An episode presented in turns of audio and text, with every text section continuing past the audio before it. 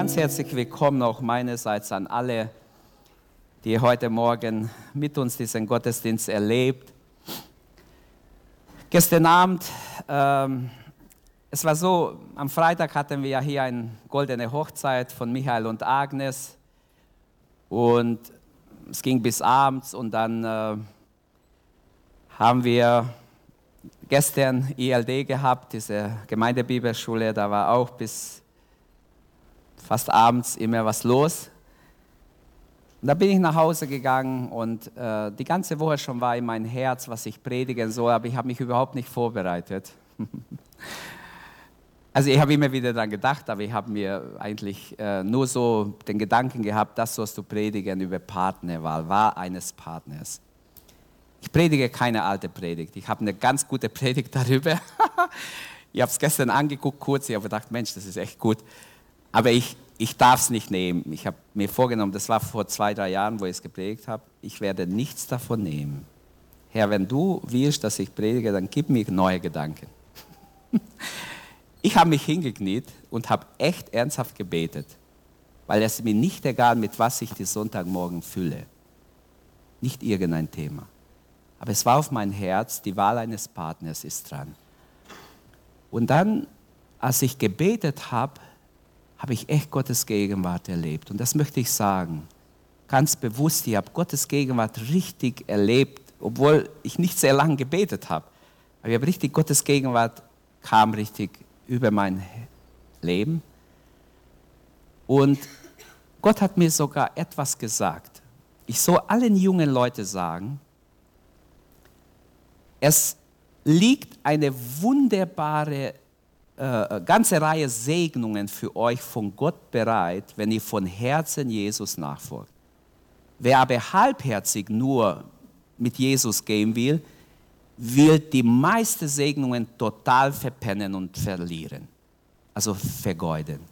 Überlegt mal, wenn ihr von ganzem Herzen Jesus folgt, werdet ihr diese ganze Paket der Segnung Gottes, die er bereitet hat, für euch junge Leute erleben.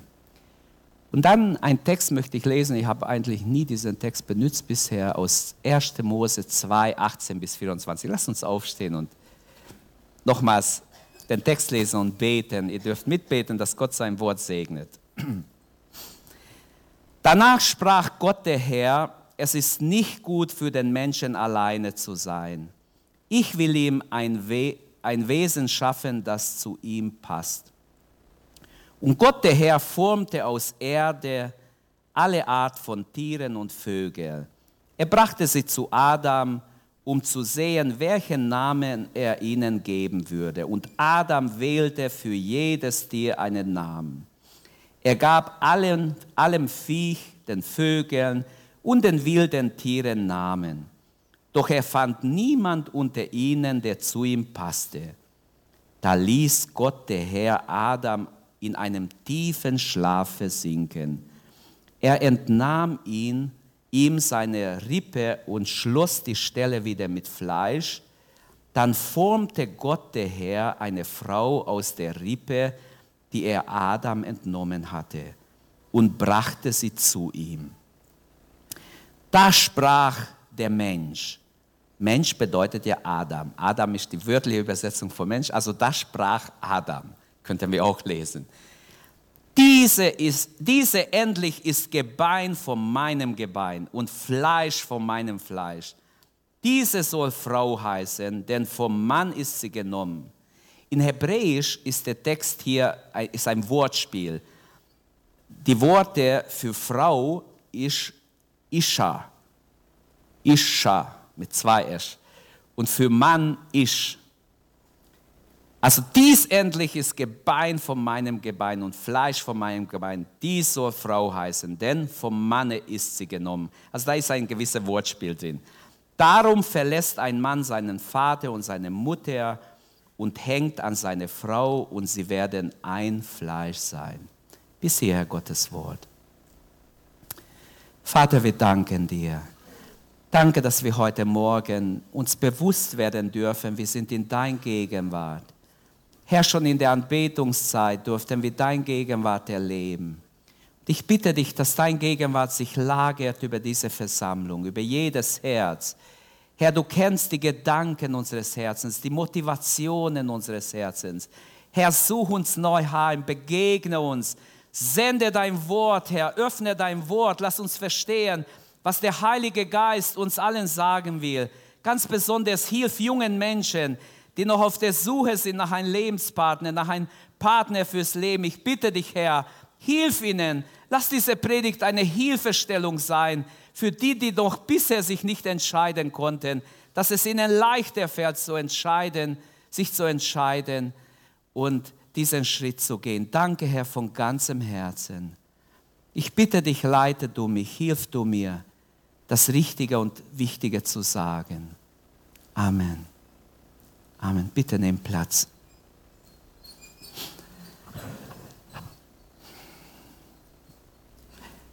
Ein Talmud-Schüler fragt den Rabbi, was ist besser, Rabbi, heiraten oder nicht heiraten? Mit meinem Umriss warte ich noch ein bisschen. Ich bin noch bei der Einleitung. Der Rabbi schaute den jungen Mann in die Augen und sagte, beides wirst du bereuen. Der war total fertig und er hat gesagt, kannst du mir es erklären?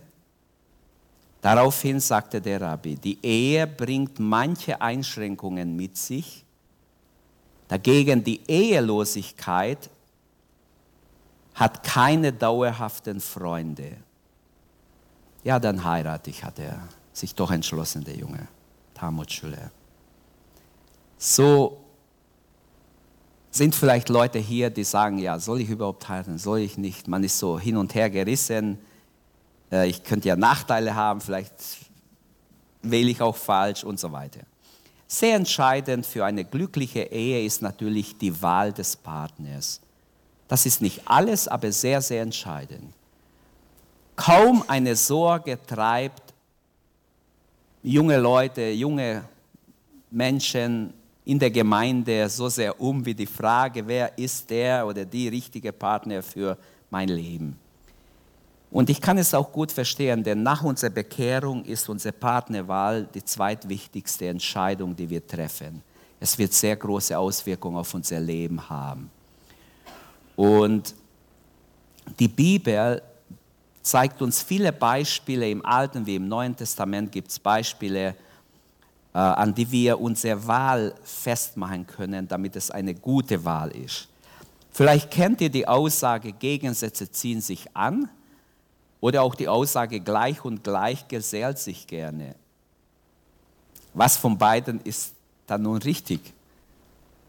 Ähm, andere meinen, dass die Geschwisterkonstellation ausschlaggebend sind, frei nach dem Motto, der Erstgeborene ist ein Müttersöhnchen und umgekehrt. Und dann spricht man davon, dass die, ähm, ja, die ähm,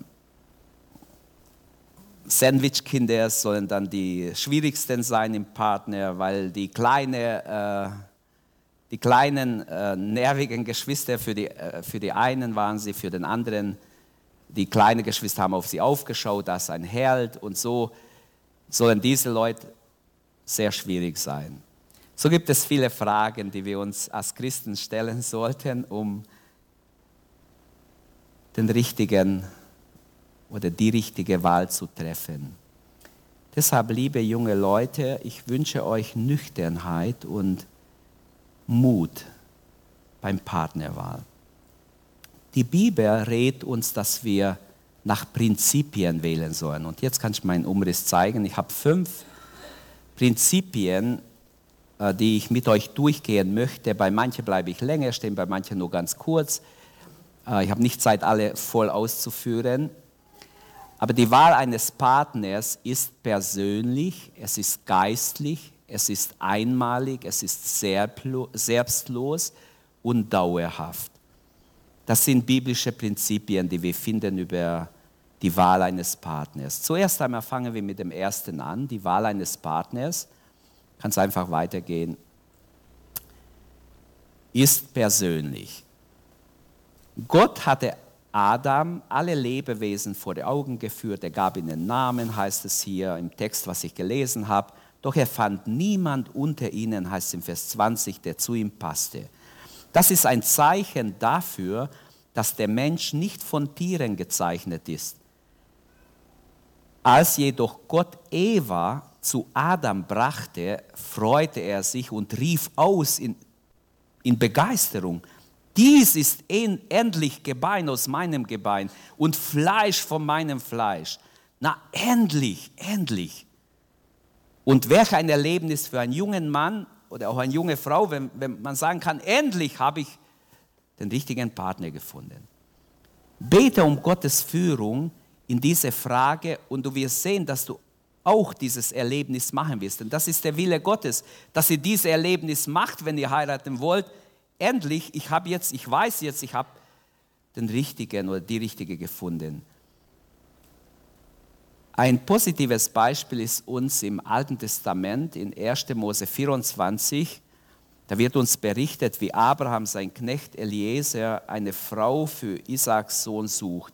Und dieser Eliezer geht auf dem Weg und etwas fällt auf in diesem Kapitel. Es ist ein längeres Kapitel, könnt ihr gerne als Hausaufgabe nachher lesen. Sehr ratsam. Etwas fällt auf, dieses Kapitel ist durchzogen vom Gebet. Nicht nur Eliezer betet, Vers 12 bis 14, Vers 26, Vers 27, Vers 52, da betet Eliezer. Isaac betet auch draußen auf dem Feld, Vers 63.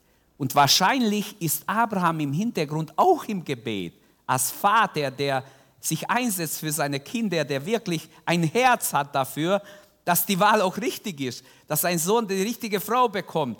Auch er war im Hintergrund sicher im Gebet. Und Gott gab Gelingen, heißt dann in diesem Kapitel ab Vers 61 bis 67. Gott gab Gelingen. Rebekka wurde, Rebekka hat ja gesagt, sie ist bereit gewesen zu kommen, wurde die Frau von Isaac.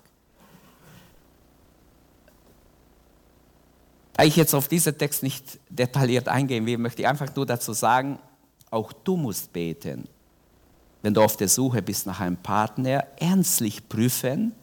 Prüfen ist auch sehr wichtig. Beten ist sehr wichtig, aber auch prüfen ist wichtig, ob du nicht nur von Emotionen geleitet bist. Denn das ist sehr oft der Fall und wenn die Emotionen weg sind, dann ist halt alles weg. Und dann ist man in Riesennot, dann ist man oft schon verheiratet. Es gibt eine wichtige Zeit des Gebets auf beide Seiten, selbst wenn man schon miteinander redet. Man muss sich ja nicht gleich in eine Beziehung stürzen. Es ist dann wichtig, dass man auf beide Seiten miteinander betet. Ein junger Mann, nennen wir ihn Daniel, eine junge Frau, nennen wir sie Andrea, sie haben sich verliebt. Das ist aber eine wahre Geschichte. Und nach einiger Zeit machte Daniel einen Heiratsantrag an die Andrea. Und Andrea fand ihn sehr nett, aber irgendwie hat etwas gefehlt. Und sie hat gebetet natürlich, sie waren beide in der Gemeinde und äh, sie hat sogar mit ein paar Geschwistern in der Gemeinde geredet. Ja, ich weiß nicht, ich finde ihn ganz toll, aber irgendwie bei mir fehlt, ich weiß nicht, ob ich, ob ich wirklich diesen Schritt eingehen soll. Und dann hat sie einfach überlegt, ja, was kann ich machen, wie kann ich sicher sein, dass es Gottes Wille ist. Und jetzt lacht ihr vielleicht, wenn ich das sage. Sie hat einfach so eine fixe Idee gehabt. Sie hat eine Tüte von Buchstabenkeks gekauft und hat gesagt, ich schließe die Augen nicht lang rein. Wenn die Buchstabe D rauskommt als erstes, dann nehme ich das als ein Zeichen.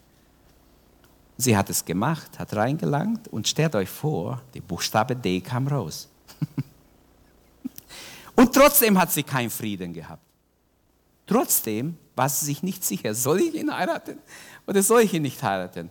Also sie spricht mit dem Pastor. Und der Pastor sagt, das ist nicht genug, diese, die Kekse reichen dir nicht aus. die, sind, die sind ein zu schwaches Zeichen für dich. Ja, aber Gideon hatte doch um ein Zeichen gebetet. Ja, aber da ging es um den Untergang Israels, da ging es um viele andere Sachen, um ganz schwierige äh, Konsequenzen. Hier bei dir ist ganz anders. Also, ich möchte damit nur sagen, spielt nicht herum so leicht. Mir hat jemand erzählt, Ich war so verliebt in ihr und stell dir vor, ich war mir sicher. Und dann fuhr ich mit dem Auto auf der Autobahn und ich habe gesagt, Herr, wenn ein Auto kommt mit, mit ihrem Namen, mit die zwei Buchstaben, die, die sie, wie sie heißt, mit Familiennamen und Vornamen, dann nehme ich es als Beispiel. Auch das hat nicht gereicht. Er hat gedacht, das ist von Gott ein Zeichen, weil er, wisst ihr, was passiert? Ich sag's euch. Man möchte, man sucht nach, nach Zeichen irgendwie, um das, was man will, zu bekommen. Aber es ist nicht ausreichend. Deshalb möchte ich sagen, prüft sehr genau, prüft auch anhand von Gottes Wort. Die Bibel rät uns, nach geistlichen Prinzipien zu entscheiden. Und das erste Prinzip lautet, dass die Wahl eines Partners ist persönlich. Natürlich muss jeder persönlich sich entscheiden. Ich habe erwähnt, diesen Eliezer, der für Isaac eine Frau sucht, war betend unterwegs. Ist ein schönes Beispiel. Ein Negativbeispiel hat uns Bruder Corner vor einer guten Woche erwähnt. Bei der Jugend hat er darüber geprägt, über Simson. In Richter 14 lesen wir, Simson ist auf Partnersuche. Er wählt sich eine Philisterin aus Timna. Und was dort auffällt, es kommt kein Gebet vor, überhaupt keins, gar kein Gebet. Die Sache ging völlig schief. Muss ich euch nicht erklären, er hat es euch alles erklärt, darum gehen wir weiter. Deshalb ist wichtig, genauer zu prüfen, nicht oberflächlich zu prüfen, genauer zu prüfen. Sei offen für Gottes Rede, sei bereit, Sag wie im Psalm 139 heißt es, erforsche mich Gott und schau, ob ich auf dem richtigen Weg bin. Schau, ob meine Gedanken überhaupt richtig sind, ob ich das nur will oder ob es auch du willst. Amen, ist ganz wichtig. Nicht nur nach den Gefühlen gehen. Bitte Gott darum, dass er dir wirklich zeigt, ob es so ist oder nicht. Nur dann kann man mit dem Segen Gottes rechnen, wenn man vorher betet und sich leiten lässt. Dann kann ich auch erwarten, dass Gott sein Segen dazu gibt. Und manchmal ist das Warten gar nicht so einfach. Das Warten auf einen Ehepartner. Man wäre gerne verheiratet. Man sieht andere in meinem Alter, die sind verheiratet. So ging es mir. Die waren, die waren schon verheiratet. Ich hatte noch niemand in Aussicht. Okay, möchte euch Mut machen. Es lohnt sich zu beten und auf Gott zu warten. Gott wird sehen, wenn du ehrlich nach ihm fragst. Also die Wahl eines Partners müsst ihr schon persönlich treffen. Es gibt mehrere verführerische Gedanken, die ich auch bei christlichen jungen Männern schon rausgehört habe, gesehen habe, die sehr hindern können beim Partnerwahl. Sie muss mir doch gefallen, sie muss so und so sein. Ich habe hab Gott gesagt, wie meine Frau aussehen muss. Ja, erzähl mal. Und ich saß hier im Büro mit jemandem und hat mir erzählt, sie muss so und so und so aussehen. Ich habe gesagt, weißt du was? Such bitte draußen in der Welt, nicht bei uns in der Gemeinde. Hier ist sie sicher nicht. Ich lüge euch nicht an. Es ist wirklich so. Es gibt Leute, die haben eine Vorstellung. Ich habe gesagt, du, das hört sich so an nach irgendeinem Model, das du im Auge hast. Du musst anders versuchen, nicht hier. Hier sind zwar wunderschöne junge Frauen, aber die sind dir zu anständig. Such woanders. Er war beleidigt. Und manchmal habe ich auch junge Leute angesprochen, die waren gar nicht richtig bekehrt und die haben mir zu verstehen gegeben, sie suchen halt eine gläubige Frau, sie denken, bei den Christen gibt es gute Frauen. Ich habe gesagt, hallo, das geht bei uns nicht. Du hast hier keine Chance. Versuch's gar nicht. ich habe versucht, sie abzuschrecken, damit sie hier gar nicht anfangen zu fischen, zu versuchen zu fischen und irgendwie auf eine falsche Idee kommen. Denn zuerst muss sich ein junger Mensch bekehren, bevor er nach einer jungen Frau in der Gemeinde sucht. Also das habe ich wirklich gemacht. Mehr als einmal schon.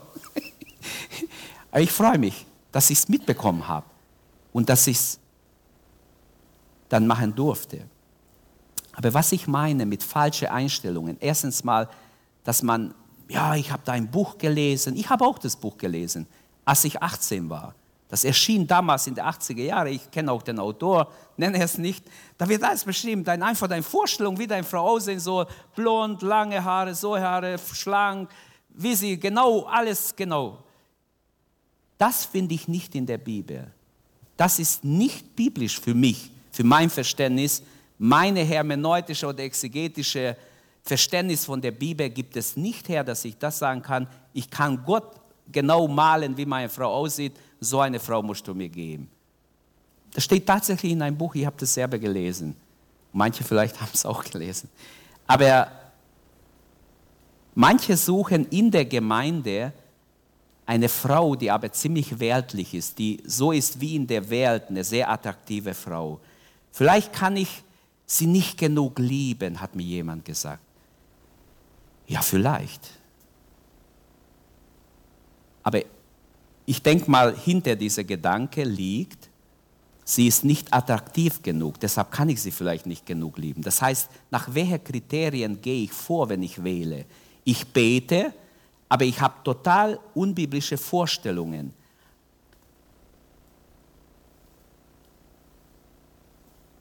Ich glaube, dass auch in der Gemeinde, jemand, der hier kommt, jedes Mal in der Gemeinde, kann sehr falsche, sehr negative oder Vorstellungen haben, wie die Welt.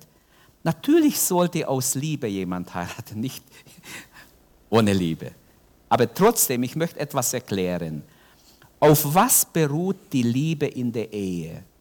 Ist es wirklich nur die Äußerlichkeit? Ist es nur die Äußerlichkeit? Ist es 50 Prozent die Äußerlichkeit, 80 Prozent oder wie viel Prozent? Liebe, so habe ich es wenigstens seit letzten 30 Jahren gesehen und auch selber erlebt, bei Leuten beobachtet, Liebe für eine Ehe ist eine Entscheidung fürs Leben. Liebe ist nicht ein Gefühl, die kommt und geht und ich kann ich halt weg. Jetzt habe ich halt keine Liebe mehr für dich. Es tut mir leid, ich liebe dich nicht mehr. Ich, ich, hab, ich, ich spüre nichts mehr für meine Frau, nichts mehr für meinen Mann. Das sagen manche ganz offen und deshalb suchen sie irgendwie einen Ausweg. Liebe ist eine Entscheidung für eine Person ein Leben lang. Das ist biblische Liebe, wenn es um Partnerwahl geht. Ich entscheide mich für einen Mensch, für einen Menschen für ein Leben lang. Es ist wichtig, diese Entscheidung natürlich aus Liebe zu treffen, aber glaubt mir nicht, dass es nur Gefühle sind. Ich glaube nicht daran, das ist genau wie in der Welt an und so wird es auch enden wie in der Welt. Und dennoch, die bleibende Liebe kommt nach dieser Entscheidung vor Gott. Denn diese Entscheidung treffe ich ja nicht ohne Gott, sondern im vorherigen Gebet, im Prüfen, ich entscheide mich für eine Person ein Leben lang. Und Ehe ist nicht automatisch gut, wenn beide sehr schön oder sehr attraktiv aussehen. Es gibt genug attraktive Personen, die sich überhaupt nicht verstehen, die sich anfeinden wie noch was. Also daran liegt es überhaupt nicht, sondern Ehe wird das, was die beiden nach der Hochzeit machen, nachdem sie geheiratet hat, machen draus. Ehe ist immer eine Aufgabe. Wer heiraten will, deshalb hat der Rabbi ja gesagt, du wirst beide bereuen.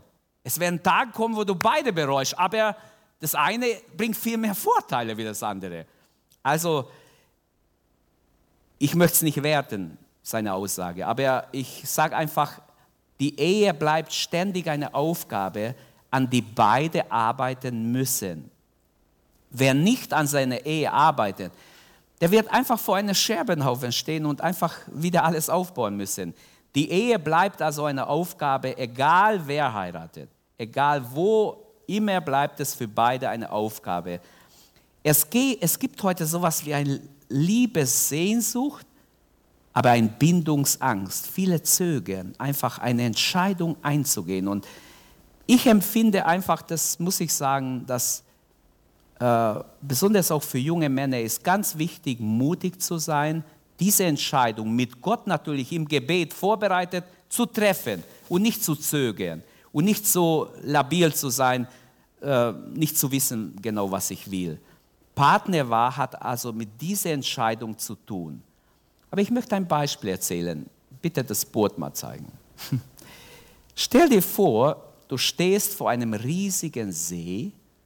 Das ist ein Boot, wenn ihr es nicht gut sieht. Äh, zwei Patten sind drin. Also du musst rudern Äh, es ist ein Ruderboot, steht dir zur Verfügung und das andere Ende ist ziemlich weit. Es geht kilometerweit übers Wasser und du darfst, ähm, es ist deine Aufgabe, mit einer anderen Person, mit einer Person des anderen Geschlechts, diese See zu überqueren, um am Ziel anzukommen. Wen suchst du jetzt dafür aus? Die schönste, die stärkste oder nach welchen Kriterien würdest du jetzt deinen Partner aussuchen? Du hast diese lange Lebensreise, ihr müsst zusammen pattern. Wichtig wäre ja Harmonie beim Paddeln. Ich habe einmal gepaddelt, wir haben uns total gestritten. ich sage nicht mit wem. Aber ich habe mich richtig gestritten, weil wir gingen im Kreis. Ich habe gesagt, hallo, hey, komm, mach. Ich habe gepaddelt, es ging ständig im Kreis. Und dann, es geht nicht, entweder mache ich es alleine oder wenn wir es zu zweit machen, dann müssen beide machen. Und da muss irgendwo Harmonie drin sein, sonst gehe ich immer im Kreis. Du kommst nie weiter vor. Aber hier musst du weiter vor. Du musst auf die andere Ufer kommen. Und wen würdest du jetzt wählen? Deshalb ist wichtig, ich möchte damit zeigen, wie menschlich wir sind als Christen, wie zu menschlich wir manchmal sind. Und gar nicht merken, wie unsere Kriterien gar nicht so biblisch sind, obwohl wir sagen, wir sind entschiedene Christen. Also Harmonie beim Rudern wäre mir ganz wichtig und das Ziel vorne. Die zwei Dinge wären mir wichtig. Ich brauche jemanden, mit dem ich zusammen, gut zusammen vorwärts komme und das Ziel im Augen halten. Wenn wir das Ziel verlieren und das nützt auch nichts, ich weiß, ich muss auf die andere Seite. Ich weiß, das Leben bringt vieles mit sich. Ich muss durch dick und dünn, auch in der Ehe. Also ich brauche jemanden, mit dem ich gut durchs Leben komme. Und deshalb glaubt mir, die meisten jungen Menschen, aus lauter Mangel an Erfahrung, ist man oft gar nicht, und so war ich auch, ist man oft gar nicht, so ist jeder, denn wir lernen ja, während wir unterwegs sind. Naja, manches sage ich nicht, das denke ich nur. Aber hast du jemals versucht, mit einem Menschen zu rudern und gemerkt, wie schwierig es wird, wenn, wenn ihr nicht wenn es nicht klappt. Es ist wirklich nicht einfach. Ähm,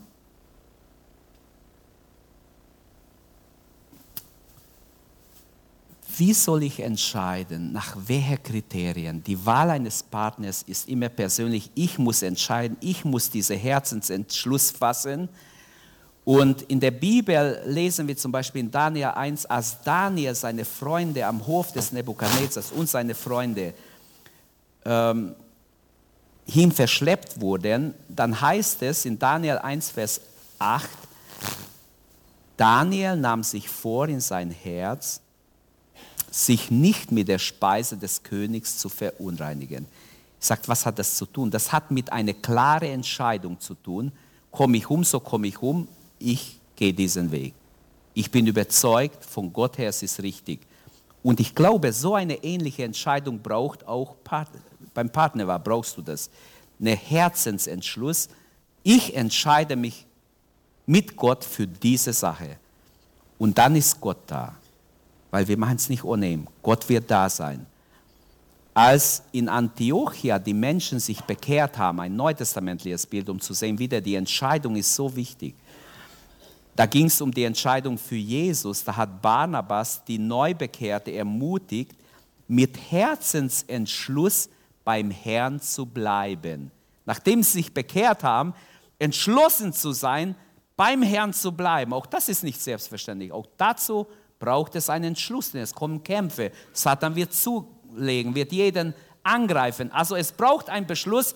Ich habe mich bekehrt, nicht für kurze Zeit, für immer, Leute, für mein ganzes Leben. Und wenn ich untergehe, dann gehe ich halt unter und dann werde ich nicht untergehen, wenn ich so entschlossen bin, weil dann wird mich Gott halten. Aber wenn ich selber versuche, mich zu halten, gehe ich vielleicht doch unter. Gut, versteht das Bild, ich will niemand entmutigen. Ich möchte sagen, sie ermutigten die, Junge, die Jungbekehrte, am Herrn zu bleiben, beim Herrn zu verharren, nach Luther-Übersetzung. Und solch eine Entscheidung ist nötig auch beim Partnerwahl. Der Volksmund sagt mit Recht, wer nicht wagt, der nicht gewinnt. Man könnte aber auch hier sagen, wer nicht wägt, ähm, der gewinnt auch nicht. Man muss es auch abwägen, man muss es auch prüfen. Der zweite Gedanke, Partnerwahl ist geistlich. Paulus schreibt in 1. Korinther 7 ähm, mehrere Stellen, ich zitiere einfach frei jetzt, ihr könnt ja nachlesen, das sind mehrere Mal kommt es vor, ihr könnt als Gläubige heiraten, wen ihr wollt, außer im Herrn. Ist klar? Ihr könnt wählen. Gott sagt nicht, heirate die oder die oder den oder den, sondern heirate, wen du willst, aber im Herrn, da ist die Grenze. Nicht einen Ungläubigen. Der Apostel Paulus schreibt, geht nicht unter fremdartigen Joch mit Ungläubigen, denn welche Verbindung hat Gerechtigkeit mit Gesetzlosigkeit? Oder welche Gemeinschaft Licht mit Finsternis? Und welche Übereinstimmung Christus mit Belia? Oder welches Teil hat ein Gläubiger mit Ungläubigen? Ich weiß es nicht, ob gerade jemand mit dieses Problem kämpft, aber ich muss das jetzt mal schnell durchnehmen. Hab mich, da habe ich mich am meisten beschäftigt mit diesem Gedanke. Wie kann ich euch erklären, warum es total ungerecht ist, mit einem Ungläubigen sich zu verbinden?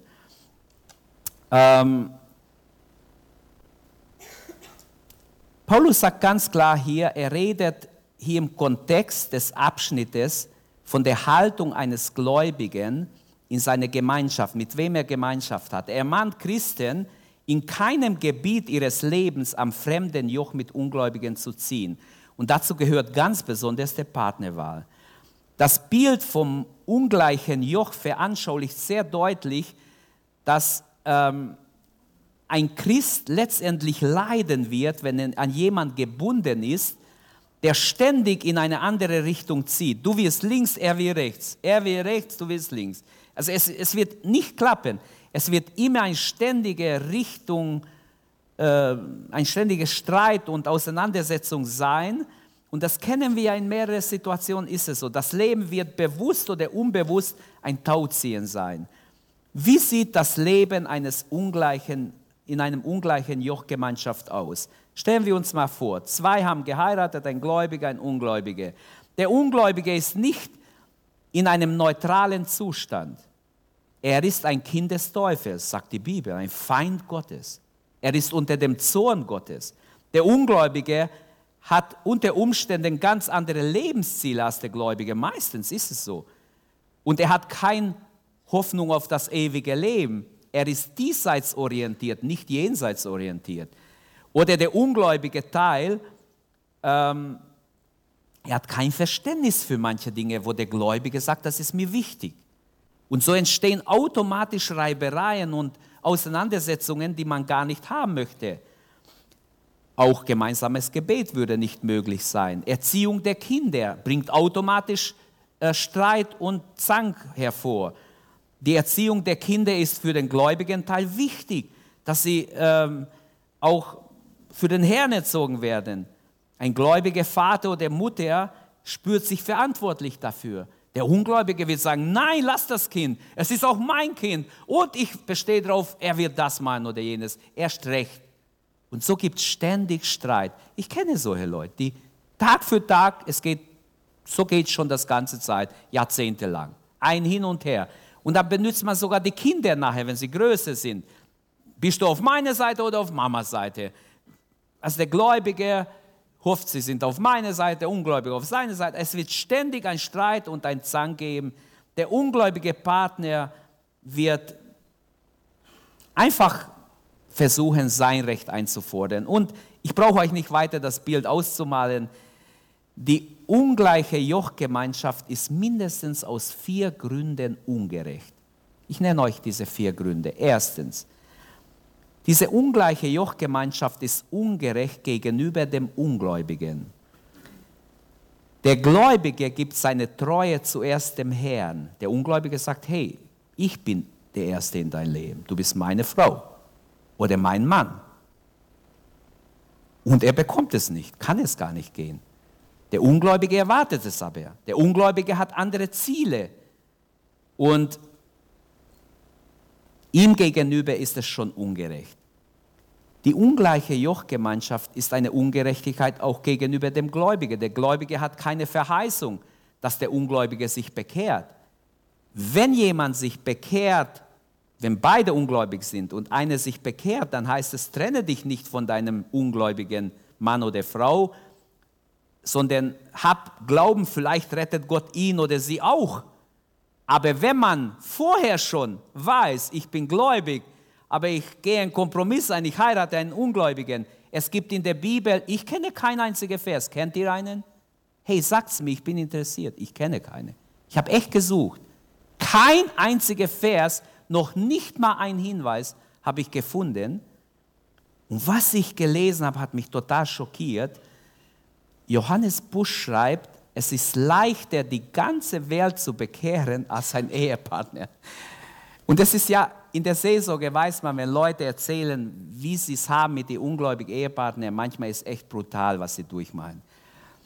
Ähm, deshalb kann man sagen, jetzt aus, sagen wir, aus 100-jährigen Experiment, die letzten 100 Jahre, jemand hat versucht, es so zusammenzustellen, eine Bekehrung mit einem beabsichtigten Verlobung oder Heirat verquickt, also ein Gläubiger mit einem Ungläubiger, ist 99 von 100 falsch.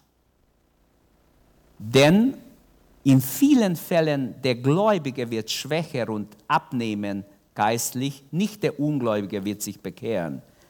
Spurgeon hat geschrieben, wer bewusst einen Ungläubigen heiratet, bekommt den Teufel zum Schwiegervater.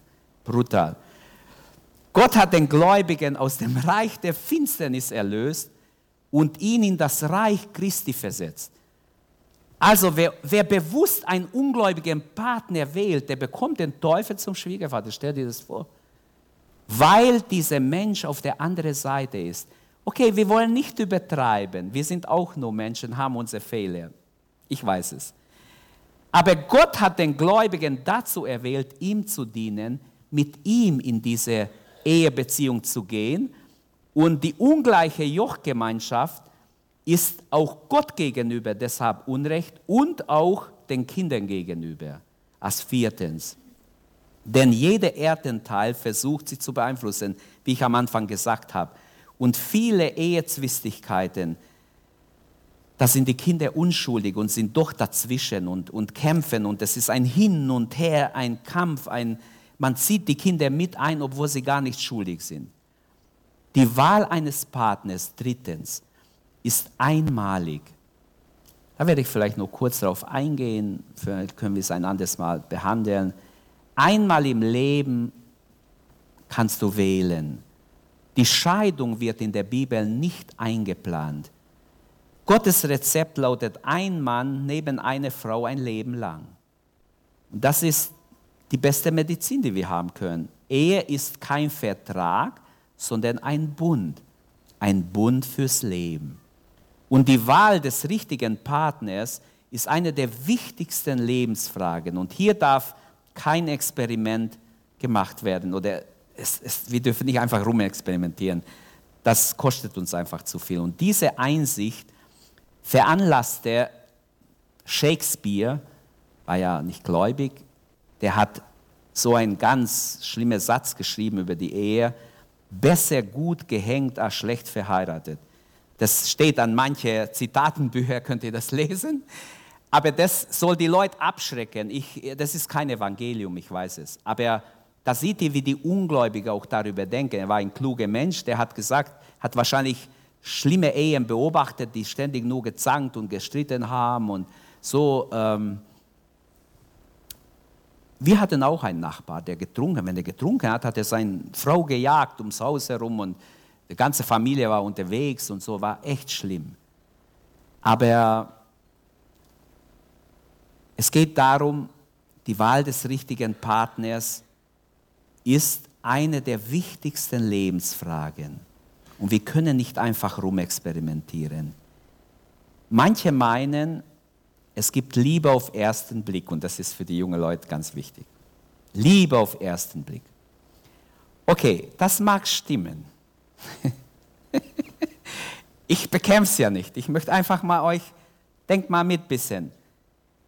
Liebe auf den ersten Blick ist genauso sicher, wie wenn du, wenn du vermutest, du hast eine schlimme Tumor im Bauch oder irgendwo. Du merkst, du bist schwer krank, du gehst schnell zum Arzt und der Arzt macht die Diagnose, indem er deinen Handschlag, dir einen Handschlag gibt und schon die Diagnose gemacht. Das ist kein, keine sichere Diagnose. Würdet ihr zufrieden sein? Wenn er sagt einfach, guten Tag, Herr sowieso, guten Tag, Herr. Wenn das die Diagnose ist, er untersucht mich gar nicht, er rönt mich nicht, er macht keinen Ultraschall, er weiß gleich, was ich habe, er sagt es mir ins Gesicht. Das wäre mir zu ungenau, zu gefährlich. Aber genauso ist Liebe auf ersten Blick. Es ist viel zu gefährlich.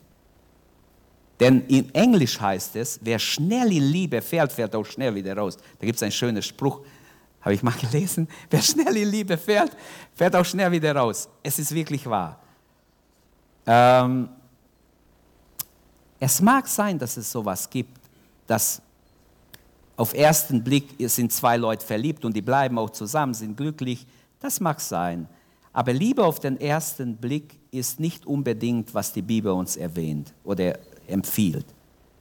Mann und Frau sollten sich so gut wie, also zwei junge Leute, die heiraten wollen, so ist besser gesagt, sollten sich gut kennen, einigermaßen gut kennen. Am Anfang ähm, ziehen sich ja die unterschiedlichen Typen an, wie Minus- und Pluspol. Man zieht sich total an, man möchte gern, man kann nicht genug zusammen sein. Aber später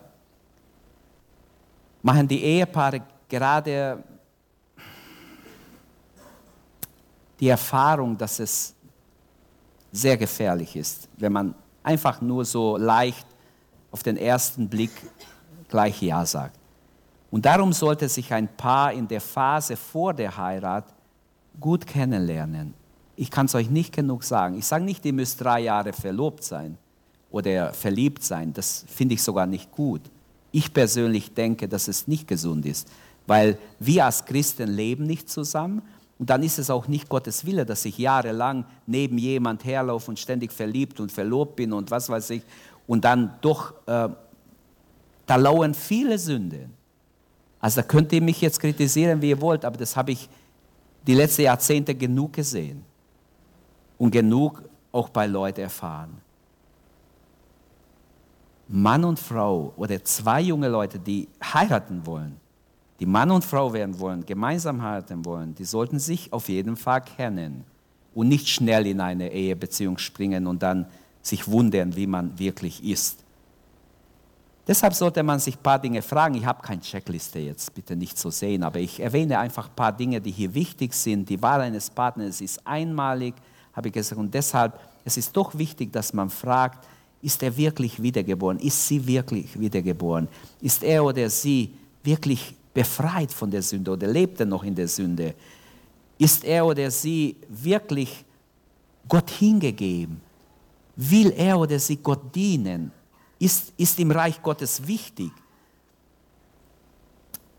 Und so gibt es viele andere Dinge, das kennt ihr schon bestimmt. Deshalb gehe ich zu Punkt 4. Die Wahl eines Partners ist selbstlos. Auch da will ich nicht lange bleiben. Eigentlich wollte ich nur ein wichtiger Gedanke hier sagen. Wenn du glücklich verheiratet sein willst, frag dich, wen kann ich glücklich machen? Und viele denken total invers, wer kann mich glücklich machen? Ich suche jemanden, der mich glücklich machen kann. Das ist falsch. Wer wirklich glücklich sein will, der muss fragen, wen kann ich glücklich machen? Und das ist die richtige, glaube ich, die biblische Einstellung. Es ist egoistisch, nur an sein Glück zu denken. Die Ehe bleibt eine lebenslange Aufgabe, haben wir gesagt. Und die, die nicht glücklich verheiratet sind, probiert es doch aus. Du bist nicht verheiratet, damit dein Partner dich glücklich macht. Du bist verheiratet, damit du ihn oder sie glücklich machst. Ich wette mit euch, obwohl ich nicht wette. Ich garantiere euch jetzt im Namen Jesu, es ändert sich ganz schön viel, wenn ihr das ausprobiert und macht es. Ich hoffe, ihr macht es. Bei Christen sollte die Wahl des Partners also selbstlos sein. Wenn sie sich gefunden haben, dann bis zur Ehe warten. Gott hat ein volles Jahr für Sexualität, aber weil sie nach dem Sündenfall großen Gefahren ausgesetzt ist, schützt Gott die, ähm, schützt, schützt Gott die Sexualität durch die Ehe. Das bedeutet auf der anderen Seite, Gott möchte jungen Menschen eine reine Jugendzeit schenken. Das bedeutet auch, wenn man verliebt ist, dass man nicht, dass kein Petting, keine voreheliche Beziehung. Ihr fragt vielleicht, wie kann das sein? Wie, wie kann ich das schaffen? Indem du ganz eng am Herrn bist, indem du deine Beziehung zum Herrn immer wieder neu stärkst. Es ist einfach nicht okay, wenn wir immer mehr der Welt ähneln, sondern die Bibel ermutigt uns, dass wir warten bis zur Ehe. Wartezeit ist Reifezeit. Reifezeit ist sehr gut auch in der Ehe. Ganz wichtig. Wie weit ist zu weit? Wenn ein junger Mann spazieren geht, vielleicht erste Mal mit der Freundin und seine Hand wandert ziemlich schnell. Er ist wie ein Eroberer, er möchte die Frau erobern. Es ist einfach wichtig, auch hier, dass, ich möchte ganz klar sagen, junge Frauen, ihr habt etwas, das ihr nicht herschenken sollt. Auch wenn ihr ihn liebt, auch wenn ihr verliebt seid. Es gibt Grenzen und ich hoffe, ihr könnt sagen, stopp, hier ist eine Grenze. In diesem Zusammenhang möchte ich auch sagen, Frühbindungen sind oft nicht gut. Es ist ganz wichtig, dass wir sehen ja heute, dass schon viele Kinder äh, in der Welt Freunde haben und zusammenleben. Deshalb, ich glaube, dass 15-, 16-Jährige, wenn sie schon feste Freundschaften haben, dass das sehr schädlich auch sein kann. Bitte versteht mich richtig. Ich glaube, dass hier die Wegstrecke voller Gefahren ist. Und man, man, macht sich, man legt sich Lasten auf, die nicht nötig sind. Darum möchte ich alle ermutigen, habt ruhig Zeit. Wenn ihr in gewisse Alter seid, macht eure Schule fertig, macht eure Lehre fertig. Es ist einfach viel leichter, wenn man dann unbelastet in eine Ehebeziehung oder auch in eine feste Freundschaft eingeht. Und fünftens, die Wahl eines Partners ist dauerhaft. Manche Ehepaare pflanzen einen Baum am Hochzeitstag oder wenn sie heiraten, als Zeichen der Dauerhaftigkeit der Ehe. Ähm, es soll in Deutschland in manchen Städten sogar so einen Platz geben, wo die hingehen können, wo die Bäume pflanzen. habe ich irgendwo gelesen, aber ich weiß, ich kenne noch keine, aber habe auch keine gepflanzt.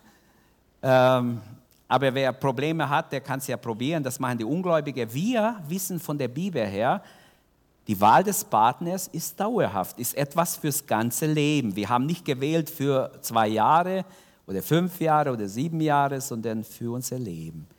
Die Ehe ist kein Kulturprodukt, das muss ich sagen, in dieser modernen Zeit, wo die feministische Philosophie äh, unserer Tage sagt, die Ehe sei ein zufälliges Kulturprodukt. Da müssen wir widersprechen und sagen, nein, diese Behauptung hat zur Folge, dass man den persönlichen und gesellschaftlichen Wert der Ehe in die Gesetzgebung hinein immer wieder relativiert, immer weiter relativiert.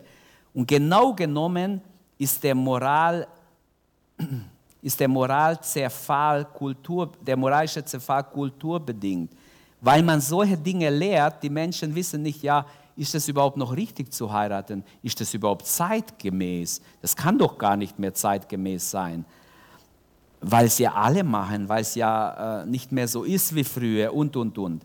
Moralität dagegen gründet immer in absoluten Werten. Unsere Zeit ist ein drastisches Beispiel dafür, wie man den Sexualtrieb von der Schöpfungsordnung Gottes ablöst und in eine sich autonom verstehenden Kultur ver, äh, unterwirft. Wir dürfen uns deshalb nicht wundern, wenn sich die Menschen immer mehr äh, mit einem problematischen, ja verfluchten Sexualität abgeben müssen, weil es kein Segen sein wird, sondern es wird schrecklich. Sie, äh, sie wird suchthaft, entwürdigend, pervers und dämonisch. Und das ist der Fall schon bei vielen Menschen, die total sexsüchtig sind und nicht mehr wissen, was sie alles machen sollen. Sie gleicht einem über die Ufer getretenen Fluss des Verderbens, das einfach ähm, sichtbar ist in unserer, in unserer Zeit. Glaubt mir, es ist so. Und in der Sprüche steht in Sprüche 24, 23, wer keine Selbstbeherrschung hat, kommt um. Seine bodenlose Dummheit bringt ihn ins Grab. Das ist der Fall bei vielen, die total sich der ähm, Sexsucht hingegeben haben. Und die Bibel nennt die freie und zügellose Sexualität Unzucht, weil sie Beziehung, Beziehungen zerstört, Familien krank macht, Seelen missbraucht, Menschen zerstört und die eigene Person, die Identität zugrunde richtet. Und da gibt es auch in, in 1. Korinther 6 eine Stelle, wo wir lesen können, wo früher schon diese äh, sexuelle Perversion zu finden war. Das siebte Gebot ist ja ein Schutz dort, sagt Gott, du sollst nicht Ehe brechen. Man kann sagen, Gott wollte die Ehe schützen und Gott will, dass, die, dass diese Wahl des Partners als etwas Dauerhaftes angesehen wird. Und das schließt nicht aus, dass die Eheinstitution von den jeweiligen Kulturen eines Landes beeinflusst und geprägt wird. Die Ehe als die älteste soziale Einrichtung der Menschheit ist kein Kulturprodukt. Das ist im Laufe der Zeit entstanden und es hat sich weiterentwickelt. Indem Gott Adam und Eva schuf, stiftet er schon die Ehe. Er stiftet sie als eine spannungsvolle, dauerhafte, beglückende Einheit zweier gesunder Menschen. Und die Ehe ist ein Bund und bleibt ein Bund, auch wenn das geändert wird in der Gesellschaft. Ehe hat nicht nur etwas mit dem anderen Partner zu tun, sondern in der Bibel hat Ehe auch mit Gott zu tun. Und das ist das Problem. Gott wird ausgeschlossen, dann ist es ja nicht mehr dauerhaft. Dann ist es ja nur für eine Zeit. Wir können ja zu zweit ausmalen, wir beenden unsere Ehe. Das geht aber bei Gott nicht. Gott macht nicht mit. Ähm, die Ehe ist von Gott und ist ein Geschenk und eine Gabe. Und Gott hält die Ehe so heilig, dass er den Bund der Ehe sogar äh, vergleicht mit seinem eigenen Bund, den er mit dem Menschen macht. Deswegen kann Paulus schreiben, ihr Männer liebt eure Frauen, wie auch Christus die Gemeinde geliebt und sich selbst für sie hingegeben hat. Ich rede nicht, ich rede von Christus und die Gemeinde. Und er vergleicht es mit Christus und die Gemeinde. Wer den Bund der Ehe bricht, bricht also auch seinen Bund mit Gott. So heilig ist für Gott die Ehe. In Hebräer 13,4 wird gesagt, das Ehebett so heilig gehalten werden. Deswegen kann man sagen, Ehebruch ist nicht Wortbruch, ist auch nicht Vertragsbruch, sondern Bundesbruch mit Gott.